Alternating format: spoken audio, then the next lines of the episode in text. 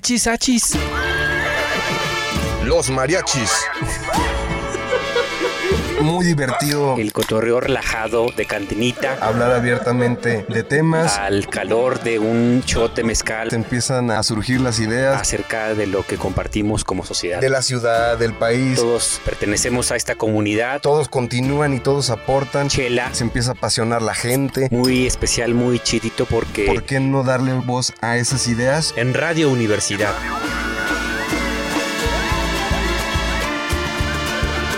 Achis, achis. mariachis Con Chuy Monsiváis. con Poncho Méndez 88.5. 91.9 FM en Matehuala. ¿Qué tal amigas, amigos? Muy buenas tardes desde la calle Arista en el Centro Histórico de San Luis Potosí, su programa favorito de radio y televisión universitaria Achis Achis Los Mariachis. Poncho, ¿qué tal? Hola, muy buenas tardes a todos los radioescuchas. Eh, recordando saludar a- desde el 99.fm a nuestros amigos de Matehuala. A la región altiplana siempre un saludazo desde la zona metropolitana de San Luis Potosí. Enviamos toda nuestra buena energía a la gente que nos escucha en el tráfico también de la zona metropolitana, quien está en la oficina, Poncho, echándose pues una bebida refrescante porque las altas temperaturas están buenas Así es. aquí en la zona metropolitana. Así que hidrátese muy bien. Son épocas de deshidratación que no le dé la pálida mientras esté en el trabajo. Eh, hay que estar con toda la energía, este, buena alimentación, porque las temporadas de calor pues siempre sacan factura, ¿no, Así Poncho? es, no olvide su suerito. Oye, mi Poncho, pues mira, le recordamos a la mariachiza que pueden enviar también directamente las preguntas para los invitados de la sección acá entre nos. eh, directamente en cabina es el 44 42 04 24 27. Hoy tenemos un programa muy musical, así que invitamos a toda la mariachiza que se quede sintonizando las frecuencias eh, universitarias. Perfecto, pues ¿qué te parece si empezamos con los tres tragos? Adelante, mi Poncho.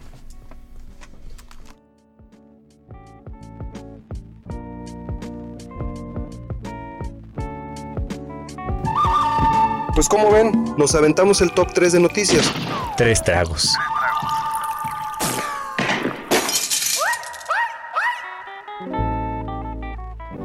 Bueno, mi Poncho, pues ha sido una semana muy intensa hablando electoralmente. Vaya que sí. Eh, terminamos ya después de una intensa eh, jornada de elecciones el domingo. Continúa todavía la efervescencia electoral.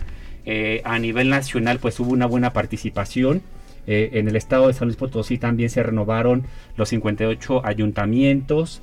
los diputados de mayoría relativa que integrarán la legislatura local y también pues diputados federales que, que- formarán parte de la nueva Cámara de Diputados en el Congreso de la Unión. Y en el caso concreto de San Luis Potosí, pues eh, déjame compartirte, Poncho, y a toda la mariachiza, que el órgano electoral de la entidad, que es obviamente la institución que eh, estará dando seguimiento puntual a todas las determinaciones del actual proceso electoral, eh, informó pues esta tarde, alrededor de las 15 horas de la tarde, que habrá un recuento del 74% de los paquetes de la elección por la gubernatura y que se concluyeron sesiones de cómputos en 17 municipios. Eh, la presidenta del CEPAC informó que eh, se llevaron a cabo recuentos totales en 10 municipios para la elección de ayuntamientos. Se recontarán la totalidad de los paquetes electorales en Cerritos, en Ciudad del Maíz, en Ciudad Fernández, Coscatlán, Río Verde, San Nicolás Tolentino, Tancanguitz, Tierra Nueva, Zaragoza y Gilitla. Y se llevará a cabo además un recuento total en el Distrito 1 en la elección de diputados, eh, de diputaciones en Matehuala, ¿no?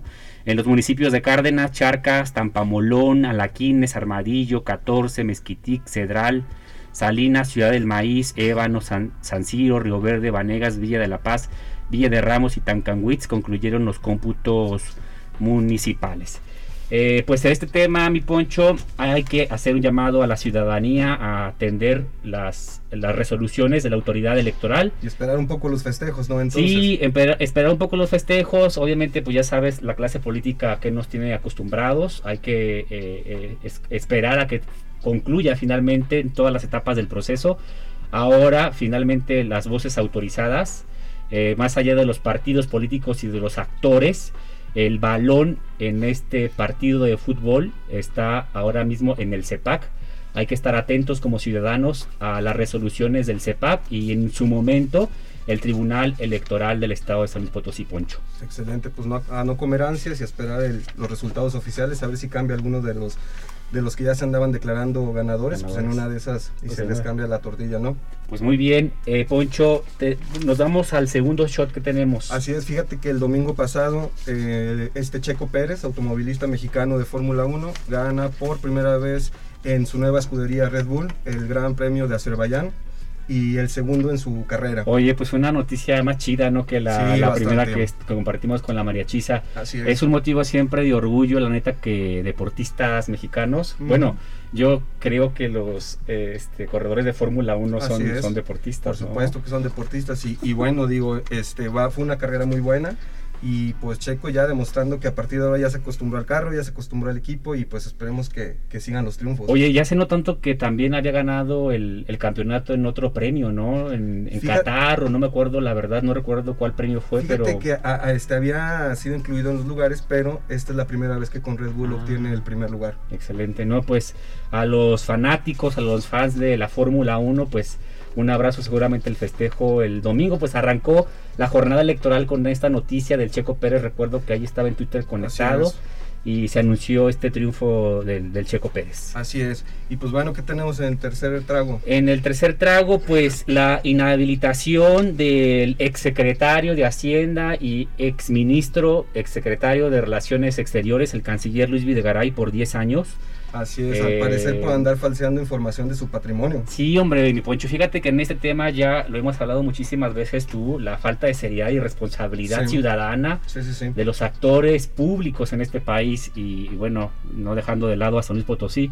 Esta es una llamada de atención finalmente para que eh, todos los servidores públicos, todas las servidoras públicas entiendan que finalmente estos espacios eh, en el Estado son para servir a Sí. los ciudadanos y no enriquecerse de los impuestos que pagamos millones de mexicanos. Claro, ¿no, y no andar de mentiroso sobre todo. Sí, hombre, la Qué verdad que eh, eh, el- siempre hay como perlitas en, eh, en este tema de, de políticos a nivel municipal, estatal y, y federal que no dejan de sorprendernos. Un llamado a que actúen con probidad es finalmente una de las responsabilidades cuando están en la función pública y Pues- sobre todo que se deben a los ciudadanos. Pues a buscar en qué más chambear al señor Videgaray. Pues sí, hombre, pues está inhabilitado por 10 años a ver cómo le va, pero seguramente tendrá sus cuentas también ahí en otros Ah, lugares, claro. ¿verdad? Paraísos fiscales. Dinerito no le faltará. Eso que ni qué. Pues, ¿qué te parece, Poncho, si nos vamos a la sección favorita de la marichiza que es Acá Entre Nos? Pues es que el que sabe, sabe y el que no es jefe, mi poncho, la neta. Como los artesanos mexicanos no son solo artesanos, son unos grandes artistas, complejos artistas. es aquella capacidad extraordinaria que tenemos cada uno de nosotros. Aquí pura finísima persona. Pero también no todo dato personal es un dato sensible. ¿Todo el mundo aprende exactamente igual y a todo el mundo le conviene aprender exactamente de la misma manera? No. Pero ya llegó la variedad. Continuamos con un correazo que se llama El Circo. Acá entre nos. Márquele con pomelación.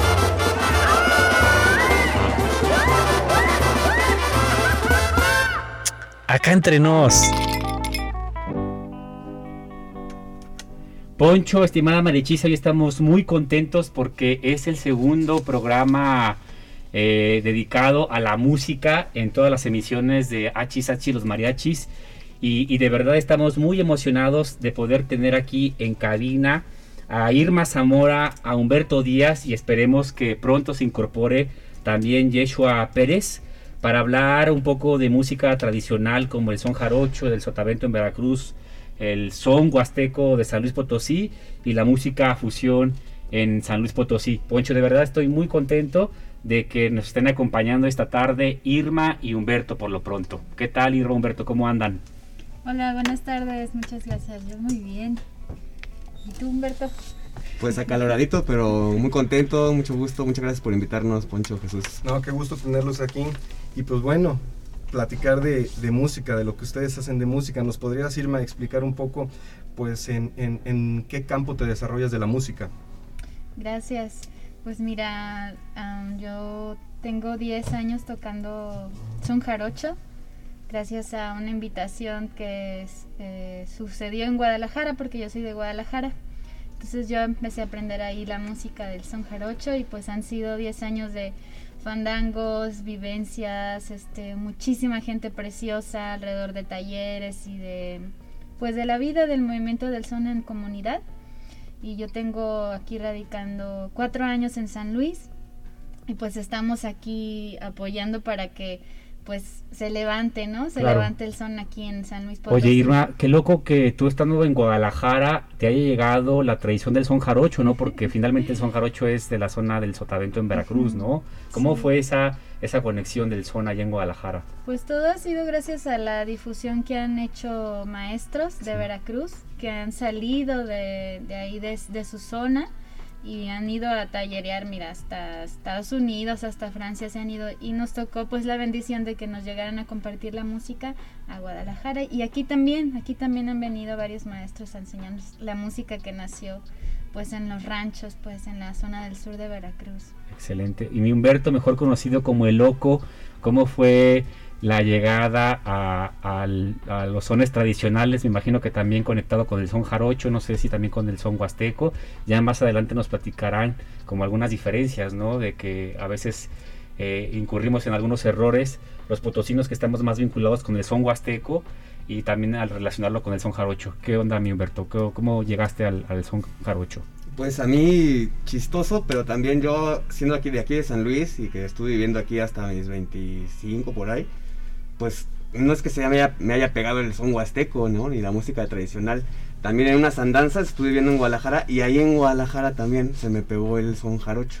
Ahí conocí a la gente que ya lo tocaba ahí, que era gente que en Guadalajara ya tiene una historia más, pues de unos 20 años o más, de gente que, está, que se estaba yendo a Veracruz, ahí se alimentó del, de la música tradicional del son jarocho, el fandango tradicional, y pues se lo fueron trayendo a Guadalajara. Esa gente que primero conoció la música en Veracruz, fue la que empezó tanto a tallerear, a juntarse a tocar y a traer maestros, como dice Irma, maestros de Veracruz a Guadalajara. Y entonces ahí en Guadalajara de repente había una comunidad bastante grande ya de, fandangueros, ¿no? Y cuando yo estuve viviendo ahí, pues de repente empecé a conocer y me, y me agarró, me agarró porque es una cosa que te permite comunicarte, expresarte, conocer gente de una forma a la que no estamos acostumbrados, ¿no? Pero muy mágica. Entonces ahí me agarró, ahí me amarró y con eso igual como dice Irma, pues aprendiendo aquí y allá, yendo a Veracruz y demás. Y ahora que también estoy aquí en San Luis de regreso, pues ya estando aquí entonces con el movimiento musical, musiquero tradicional, pues entonces ahora sí empecé a conectar con los músicos de, que de aquí, aquí había en San Luis del, del Huapango, Huasteco, ¿no? Oye Humberto Irma, me imagino que ustedes compartirán la pasión de toda la variedad y lo vasta que es la riqueza musical de nuestro país, ¿no? Eh, eh, música incluso, bueno, prehispánica, música tradicional incluso desde la colonia también, de donde pues nace, me imagino, el, el, son jarocho. Eh, obviamente siempre hay como un, debate, una reflexión muy interesante en torno a cómo algunos géneros musicales de otras épocas, hablando probablemente del caso a lo mejor de la música, herencia de la colonia, está resurgiendo con las nuevas generaciones, ¿no? Ah, obviamente hay una producción musical en, en, muchas, en muchos géneros, ¿no? Eh, ahora el escenario musical pues ya tiene muchísimo tiempo, por ejemplo el tema del reggaetón, ¿no? Eh, eh, el, tema de la, la, cumbia, el vallenato, por ejemplo, en el norte del país. ¿Cómo ven ustedes el resurgimiento de estos sones tradicionales en las nuevas generaciones? ¿Está creciendo? Eh, ¿A qué creen que se deba este, este resurgimiento de la música tradicional en México? Pues yo creo que como en el rancho, de lo que está tan, o sea, de cada rancho y en cada diferente región del país, pues tienen como su propio contexto cultural y entonces sus propias formas de expresarse. Las músicas tradicionales son esa forma que tienen las comunidades tradicionales de expresar su contexto, su cultura. Y siento que ese aspecto en nosotros que somos de culturas pues más urbanitas y de super occidentalizados, no, pues no es que haya una forma de no tan convencionalmente, pues, una forma en la que esto expreso, estos son mis sentimientos, como en mi comunidad, esto es lo que está pasando, más allá de las formas convencionales que son como pues, lo que nos dicen los medios masivos de comunicación que tenemos que ser, cómo tenemos que hablar, cómo tenemos que decir, las noticias, etc. Entonces siento que por ahí es que entran, este, no solamente la música tradicional, sino muchas Sí. otras formas artísticas en general, yo creo, todas ellas, que son las que pues la, la comunidad de a pie estamos usando para expresar lo que queremos decir o para Claro. expresar nuestras emociones en comunidad. Ahora a mí me surge, me surge la pregunta de ustedes siendo músicos jóvenes, ¿qué fue lo que, qué fue lo que los llevó a apasionarse por esta música y no a lo mejor por un ritmo más contemporáneo o, o más ad hoc a su edad? O sea, ¿qué fue lo que les enamoró y en qué momento les enamoró esta música para decir, me quiero dedicar a esta música? Ok. Pues mira, yo em, cada día lo reafirmo con conciencia el hecho de que el son jarocho es una cosa que se hace con más personas.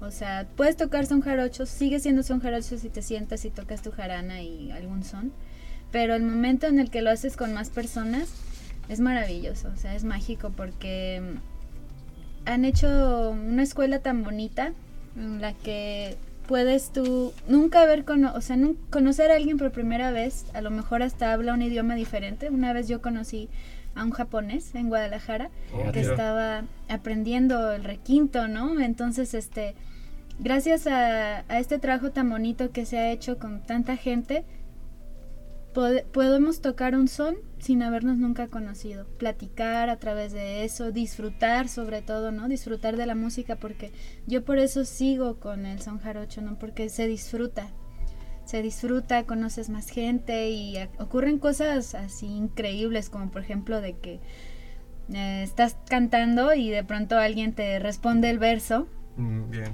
Y pues el corazón no miente, o sea, el corazón es transparente, ¿no? Entonces cuando Claro. alguien te responde, dices, ay, sí, es que se trata sobre el pájaro. Cuy", y entonces, ay, dices, "Ay, mi corazón se está ahí. Sí, Entonces sí. es como, es así natural, transparente. Por eso me gusta. Oye, hermano, qué bueno la verdad compartir esta y ver la, la forma en la que expresas la pasión por el, por el son jarocho. Y aprovechando que ya llegó afortunadamente aquí a cabina de Radio Universidad nuestro buen amigo Joshua Pérez, este, nos gustaría mucho que, el buen Joshua nos platicara un poquito eh, pues sus inicios con el tema de los sones tradicionales. Tenemos entendido que pues obviamente eh, una de tus pasiones es el, el son jarocho eh, y con otro tipo de también música fusión, ¿no? Eh, en este caso ya Irma y Humberto nos han platicado el, el primer contacto que tuvieron con, con el son jarocho. Nos gustaría que compartieras con la mariachiza, pues ese primer acercamiento que tuviste con los sones tradicionales. Pues bueno, primero que nada, pues yo empecé a hacer música desde un terreno no precisamente del son tradicional, pero sí, sí un poco relacionado. Es que mi abuelo era guitarrista, pero de, de tríos de bolero y esa onda. Bien. Y eso lo acercaba a muchos tipos de músicas, ¿no? Había que hacer... Cuando, cuando tocaba con él me enseñaba un poco de todo, ¿no? De todo, literalmente. Y ya después a mí me fue gustando pues diferentes géneros, lo que es el rock, y después me metí a estudiar guitarra clásica. Después duré varios, varios años estudiando jazz. Y en algún momento intermedio ya me había interesado yo por, por aprender sones tradicionales. Digo, siempre me habían gustado, ¿no? En el sentido de que los escuchaba en casa, no tenía idea de cómo se tocaría una jarana o esa onda, pero, pero me interesaba, ¿no? Entonces, cuando estudiaba música empecé a tener contacto con músicos pues de diferentes géneros, ¿no? Así de, así que de todo, literalmente de todo.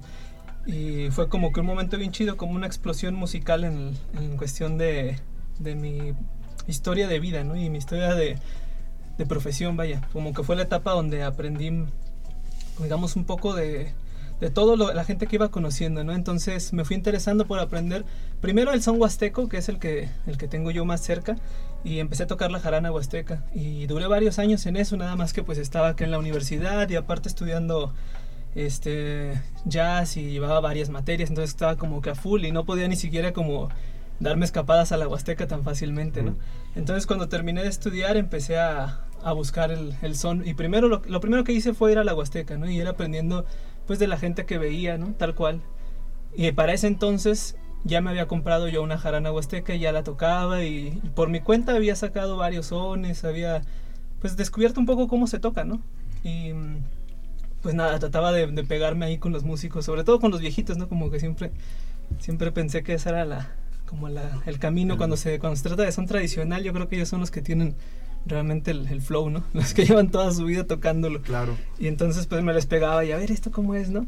Y después ya fue que Bueno, yo ya me había interesado un poco por el son jarocho, pero no había, aquí en San Luis no había manera de conseguir ni instrumentos, ni... Pues realmente la gente que tocaba, yo en ese momento no, no la conocía y eran muy pocos, ¿no?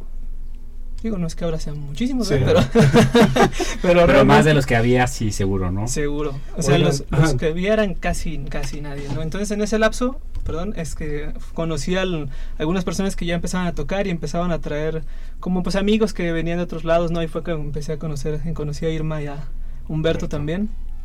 Y este...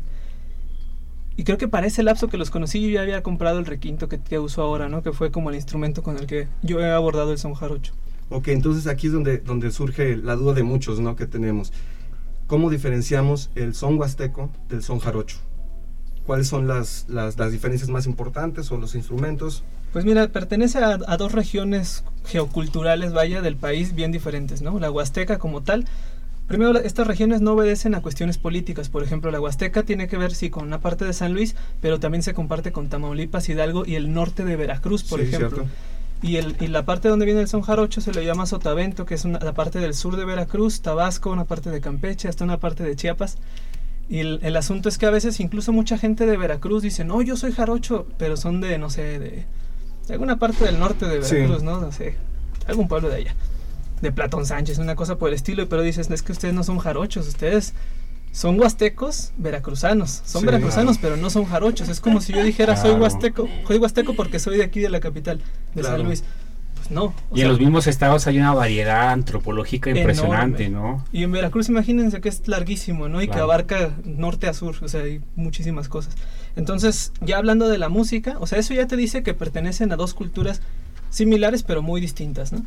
Y hablando de la música, pues los instrumentos pues son distintos. En el, vi- en el son huasteco se utiliza violín, jarana y quinta guapanguera. Y en el son jarocho pues hay diferentes tamaños de jaranas, varios, desde mosquito hasta que tercerola creo que es la más grande. Y este mm, y el instrumento que normalmente en el fandango lleva las melodías que haría la función del violín en el huasteco es el requinto en el son jarocho. Yo lo que también. he observado es que cuando me preguntan también de como algunas diferencias, veo que el violín tiene mucho protagonismo en el son huasteco, ¿no? Y finalmente el violín no aparece en el son jarocho, ¿no? O también tiene el violín participación en el son jarocho. Sí, existe. A ver, mi Pues loco. en esa extensión de Veracruz donde se toca el son jarocho también es muy variado. En el guapango huasteco creo que está un poco más como consolidado el que el, el ensamble musical es este que comentaba Yesha, ¿no? La quinta guapanguera, que es una guitarrota, la jarana y el violín. Pero en el son jarocho, de repente, de cada rancho a rancho, o regioncita a regioncita, cambian la alineación instrumental. Entonces hay una parte en el sur de Veracruz, ahí en la región de los Tuxtlas, donde se toca un violín también, un violín tradicional, rancherote, así. Pero solamente lo tocan ahí. Pero por ejemplo, ahí no tocan el arpa, el arpa lo tocan más al, al centro del estado, cosas así, ¿no? Claro. Hay lugares donde en vez de un re- en vez de solo un requinto también tienen una leona que es una como un bajo como el guitarrón del mariachi, ¿haz de cuenta? Claro, pero sí. al estilo de la construcción jarocha. Entonces en Veracruz cambian, hay muchos instrumentos, no todos se tocan en las mismas regiones, ¿no? Excelente. Oye, mi Poncho, pues a mí me gustaría que todavía tenemos unos minutos previos antes del corte, eh, que aquí Irma, Yeshua y Humberto, pues nos compartieran un primer, este, un primer palomazo, ¿no? A lo mejor quizá con el, el son con el que se inician, eh, eh, pues los fandangos, que pues son muy tradicionales también en la zona de Veracruz y para ir ambientando un poco también a la marechiza que nos está escuchando desde sus casas. Claro, para los que no teníamos el conocimiento de lo que era el son, el son jarocho, Claro. pues bueno, aquí en especial desde HH y los mariachis una probadita. Una probadita nada más. Vamos a tocar un son que se llama Siki Siri, que quiere decir como reafirmar de una manera muy juguetona, ¿no? Muy positiva, como que vamos a ir al fandango, Siki Siri. Está bien chido el programa, Chisachi los mariachis. Siki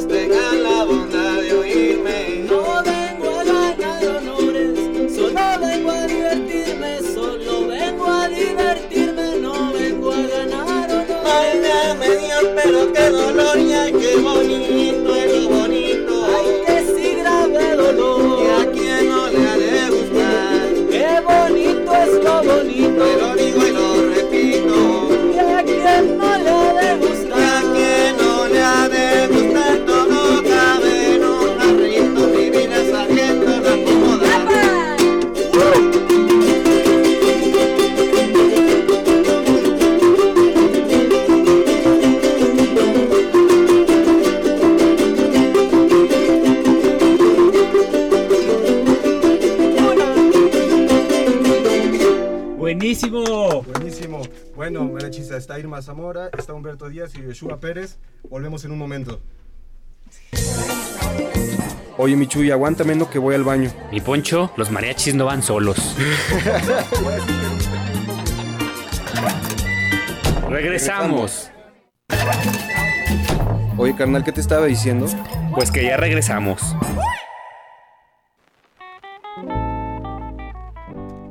Ya estamos de vuelta y para los que no nos habían sintonizado nos acompaña Irma Zamora, Humberto Díaz y Yoshua Pérez, pues hablándonos y no solo hablándonos, también demostrándonos sus capacidades musicales aquí con el son con el son jarocho y ahora nos gustaría pues preguntarles un poco pues de, de, las diferenciaciones entre el son, el son jarocho y el son huasteco, pues a lo mejor en ritmos que nos puedan decir cómo, cómo se podría distinguir, ¿no?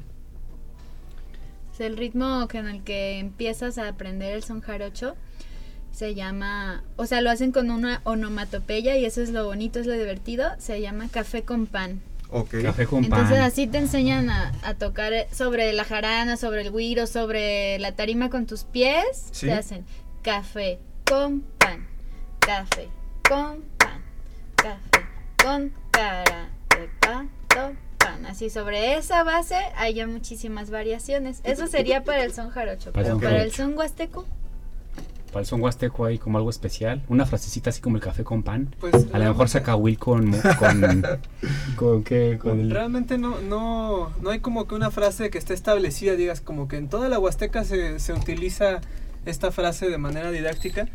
Más bien, pues hay como que los, los maestros, o digamos los... Pues sí, ya saben que es una música de tradición oral. Los maestros normalmente son los abuelos, los papás, los amigos, los vecinos, ¿no? O sea, Sí. se, se transmite tal cual.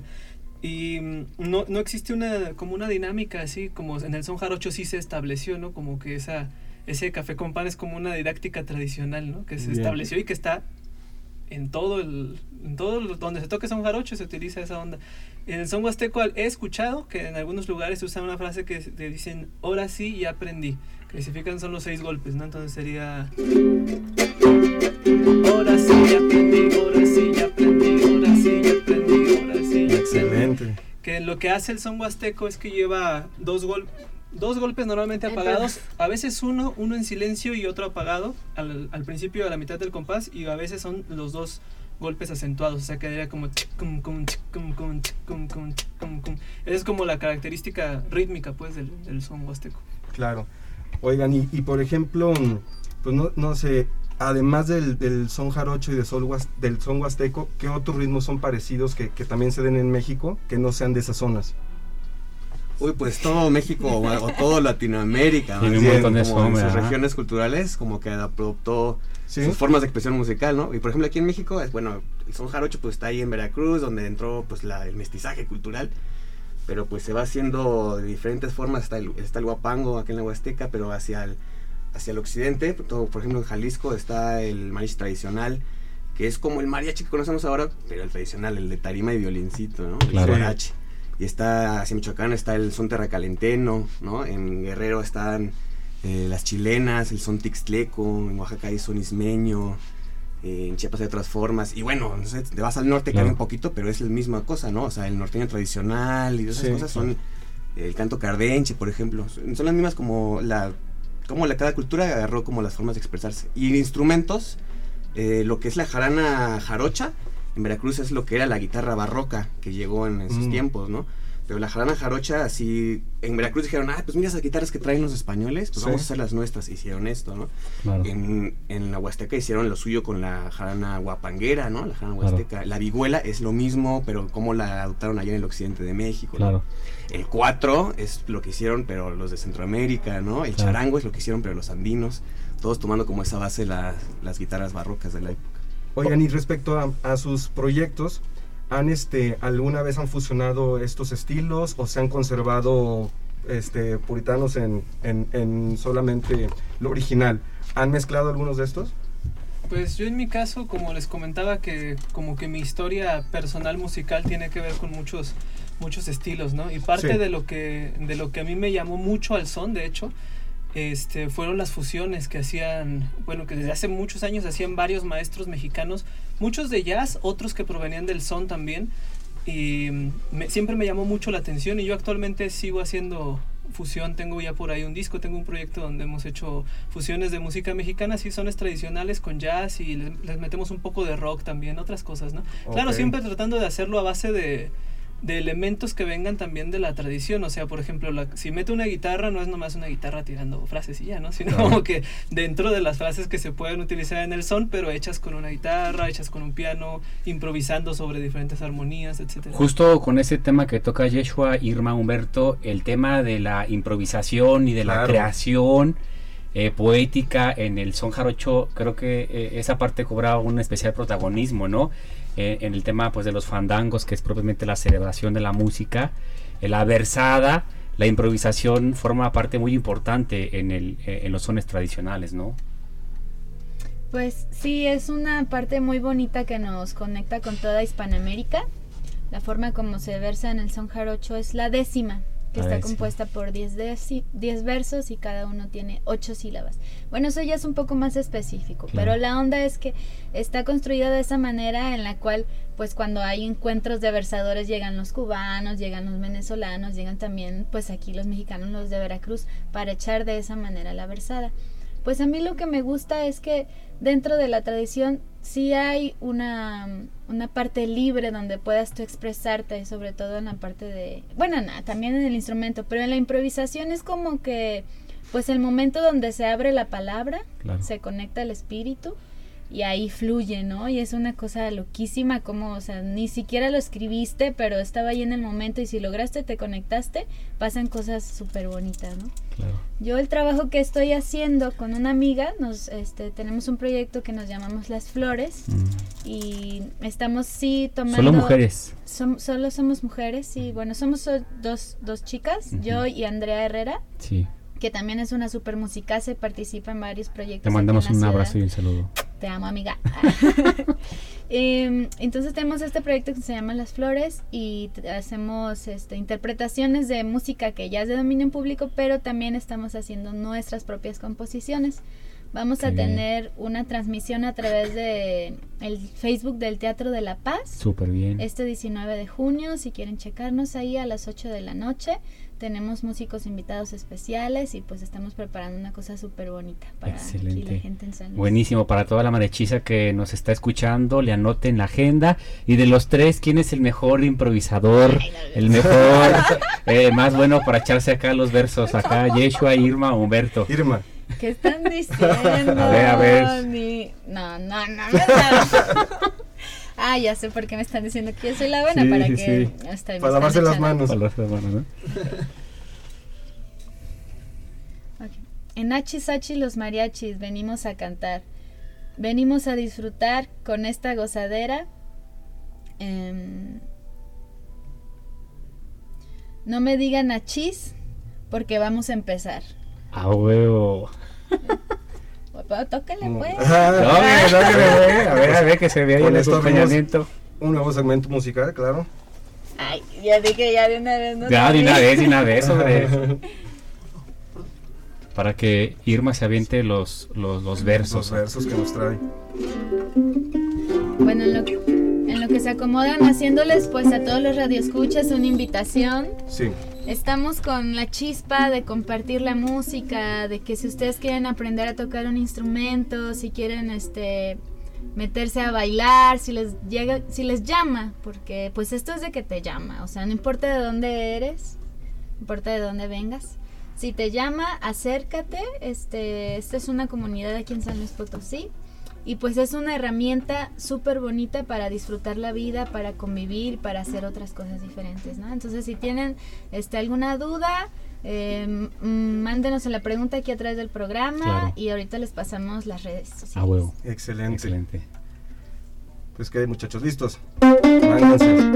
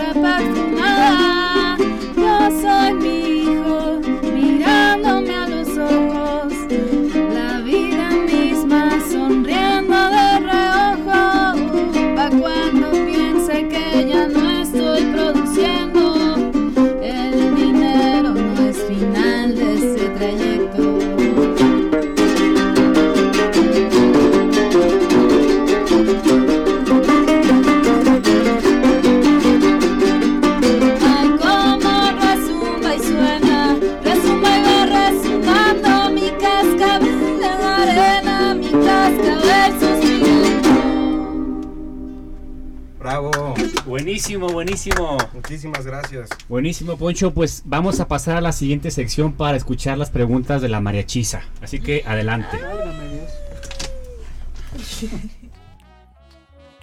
Oye, oye, Michu, ¿y qué anda diciendo la raza de esto? Si te vienen a contar, Pues ya sabes cómo es la banda, mi Poncho. No tiene pelos en la lengua. dices que.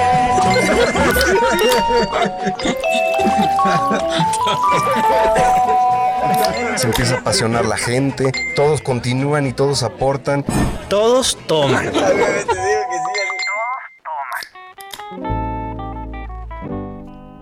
Pues bueno, ya tenemos aquí a René en cabina.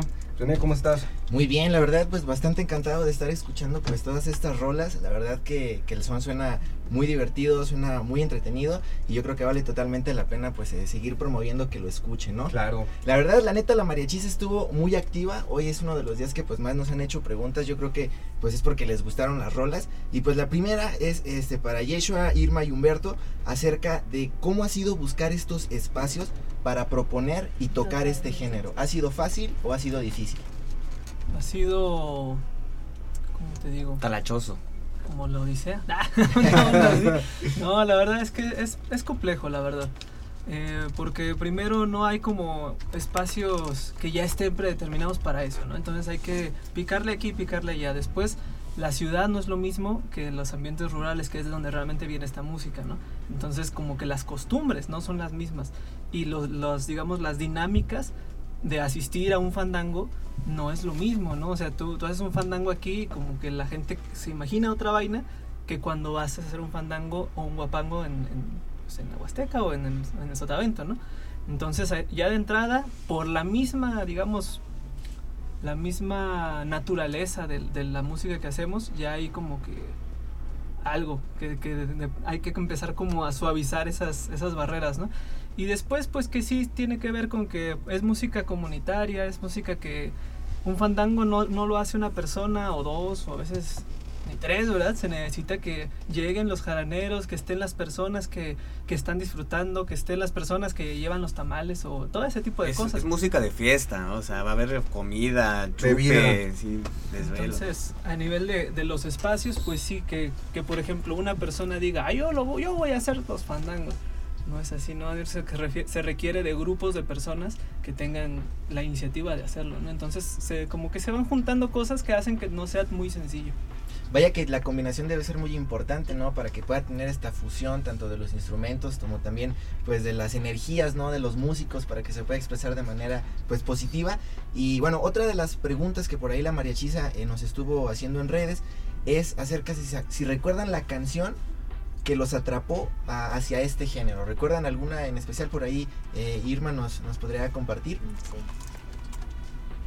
Bueno, eh, yo la primera vez que asistí a un taller de son vi a mi maestro que en paz descanse, se llama eh, se llamaba Andrés Flores Rosas y él estaba zapateando. Yo así vi por primera vez esta música y era impresionante porque era un hombre de más de dos, como dos metros de altura, un poquito más y, o sea, tenía huesos grandes, ¿no? Entonces, eh, a mí me pareció maravilloso como al bailar se podía ver tan ligero, como con tanta gracia y estaba zapateando la bamba. Y pues la bamba es la canción pues que se conoce gracias al trabajo que, ¿cómo se llama? Richie, no, Richie, Valens. Richie Valens. Richie Valens hizo eh, pues esa canción la tocó mucho en Estados Unidos y gracias a eso pues se conoce la bamba en todo el mundo. Entonces fue eh, un momento muy peculiar en donde te, atrapó como quien dice el ritmo, por así decirlo. Me embrujó. Así fue como yo quiero saber todo de esa música, o sea, ya no me interesó nada más, así yo quería aprender todo de Oye, aparte de que el zapateado se convierte pues en otro instrumento, ¿no? Eso es algo que lleva también el ritmo y, y se conjuga con los demás instrumentos. Sí definitivamente eh, creo que cuando una persona se le capta el ritmo y de repente se clava con el género, pues ya es una, un mundo, ¿no? Al final de cuentas de momentos muy, muy felices, ¿no? Con la música. La tercera pregunta va un poco enfocada a qué fue lo que hizo que se enamoraran pues de este género, ¿no? O sea, más que los ritmos, hubo algo en peculiar que, que de verdad los atrapara para enamorarse.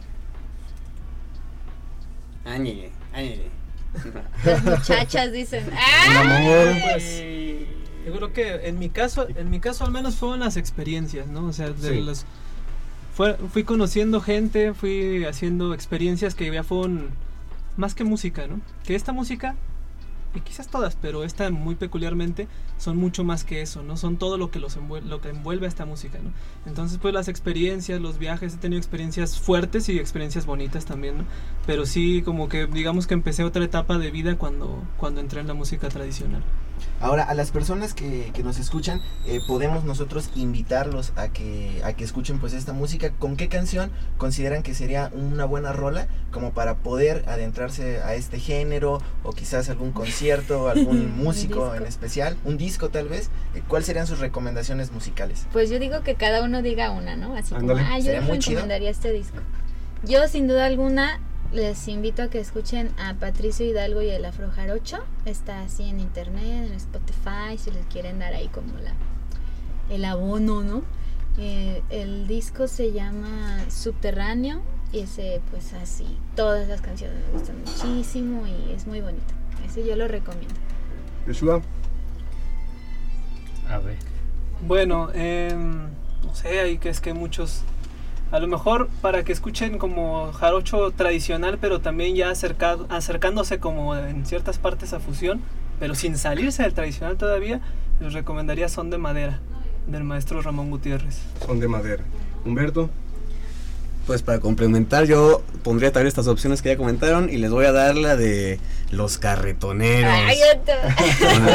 tienen, un, un primer disquito por ahí que se llama La Basura y este también es un son jarocho, pero más arrabalerón, más prendido. Es tradicional, pero es de una zona donde el son no es tan tranquilo, sino arrabalerón. Entonces ese también, yo creo que si los gustan, seguro hay quien le encanta. Pues ahí tiene banda las recomendaciones de los expertos. Oye, pues bueno, muchas gracias la neta también por respondernos las preguntas. La, toda la banda que nos escucha también, que siga muy activa con la mariachisa, mandándonos mensaje, mandándonos Twitter a través de Facebook y todas las plataformas. Y pues bueno, muchísimas gracias por respondernos estas preguntas. Por aquí eh, le cedo el micrófono a Chuy y pues bueno, para seguir platicando acerca de este tema. Eh, gracias. Gracias René. Gracias René, la verdad que estamos muy contentos de que hoy Irma, Humberto y Yeshua nos estén acompañando. La verdad a mí me gustaría aprovechar Poncho estos últimos minutos que tenemos con la mariachisa para que eh, de manera general a grandes rasgos, pues antes de que Irma, Humberto y eh, Yeshua se aventen el, eh, en el último son, nos platiquen como de manera general las características más importantes del fandango, que luego escuchamos a lo mejor esta palabra, pero en esencia que nos platiquen así de manera muy general a qué nos referimos cuando hablamos del fandango, a lo mejor las fiestas más importantes en nuestro país, en Veracruz propiamente, que son representativas del fandango en el, en el son jarocho, eh, porque hay un ritual también en esta, en esta celebración. eh, cómo es el ritual, desde hace cuánto tiempo se viene pues celebrando este ritual, ¿no? ¿A qué hora termina el, el fandango y cómo terminan los jaraneros el fandango, ¿no? A ver, pues hablando entonces solamente de fandango jarocho, ¿no? Sí. porque bueno, fandango se puede entender, pues es, es Claro. la fiesta, la- una Claro. fiesta comunitaria, ¿no? Que tiene una excusa y tiene sus mecanismos. Pero entonces el fandango jarocho, esta fiesta, eh, pues pasa cuando te- hay un motivo, un motivo colectivo, comunitario, ¿no? Que todos asumimos como un compromiso festejar. Y, y bueno, y tiene sus elementos, tiene que haber danza, sí o sí en el fandango. Zapateado tiene que ver fandango- sí, ¿no? zap- zapatear sobre una tarima que como bien nos comentaba eh, Poncho, pues se vuelve un instrumento más, ¿no? Es una percusión guía. Pero en el fandango jarocho se dice que sin tarima no hay fandango. O sea, no nada más es vamos a juntarnos a tocar. No, no, vamos a juntarnos para hacer una bomba de energía aquí, ¿no? Algo al- alrededor de lo que gire todo. Pues es la tarima. Tiene que haber zapateado, entonces tiene que haber danza, tiene que haber música, tiene que haber poesía versada, tiene que haber comida, tiene que haber bebida, tiene que ser una fiesta donde todos se le estén pasando bien, ¿no? Porque los motivos para celebrarse estas excusas que te decía, los colectivos, pues bueno, puede ser el cumpleaños, el bautizo, no sé qué, pero los más asumidos son las fiestas patronales. Por eso en los ranchos en Veracruz, pues bueno, el tal pueblo, el patrón de San Francisco, pues en su día se va a hacer un fandangote. Y va a haber un montón de tamales, y van a matar no sé cuántas chivos, vacas, animales para hacer comida, un montón de bebidas, se va a preparar torito. Y se le va a hacer una misa al San Pato Patrono. Se va a tocar música toda la tarde, toda la noche hasta el amanecer a la siguiente misa. Y así, se- a veces hay fiestas patronas que duran 3, 4 días, ¿no? O que tener condición para aguantar los fandangos de tres días, ¿no? Sí, sí, pero pues ahí zapateando y tocando, pues como que amanece como si nada. Excelente. Irma, ¿tú qué nos puedes decir del fandango jarocho? Te han tocado buenos, ¿no? Me imagino. De los importantes. De los importantes. Pues los... Pues mira, yo no soy del, hija de la tradición directamente, pero la disfruto. Ah, ahora sí Sí. que la disfruto. Entonces, el, al- la Candelaria, yo diría que es una de las más importantes, que es 2, 3 y 4 de febrero. Se celebra en Tlacotalpan, Veracruz, y pues le caen de todo el mundo y la ciudad se convierte en, en el hogar de, de todos los jaraneros, ¿no? Entonces eh, son desde las 6 de la mañana hasta las 6 de la mañana, así todo el día, diferentes foros y se presentan varios este, grupos y es una, este, una plataforma súper bonita para todos conocernos, ¿no? Que estamos ahí. Y luego vienen como las fiestas en el sur, que son las de Santiago Tuxtla, que son ahí este, los ranchos.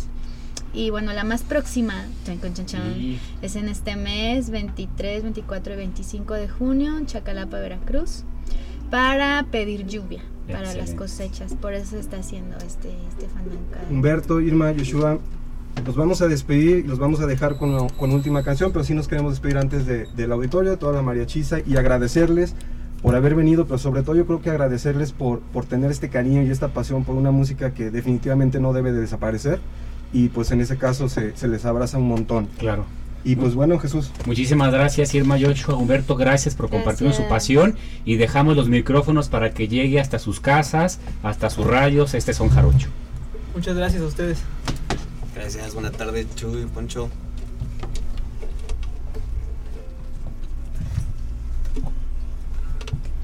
Ah, yo creo que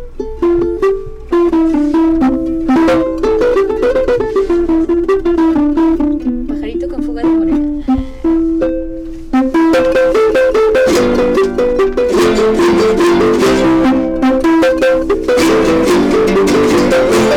you.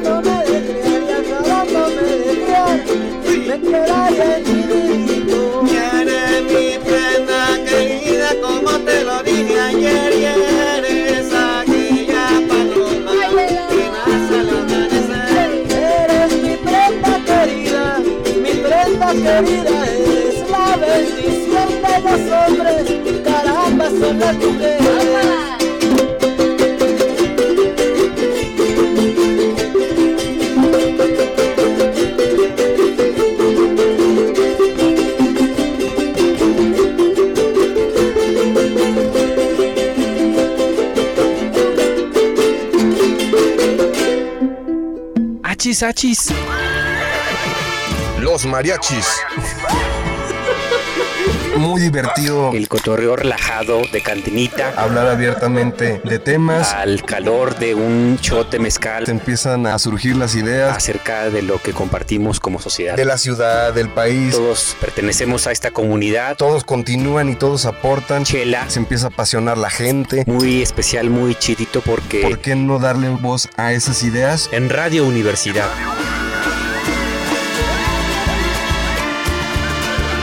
Achis, achis. Los mariachis. Con Chuy Monsiváis. Con Poncho Méndez. 88.5. 91.9 FM en Matehuala. Tan, tan, tan, tan.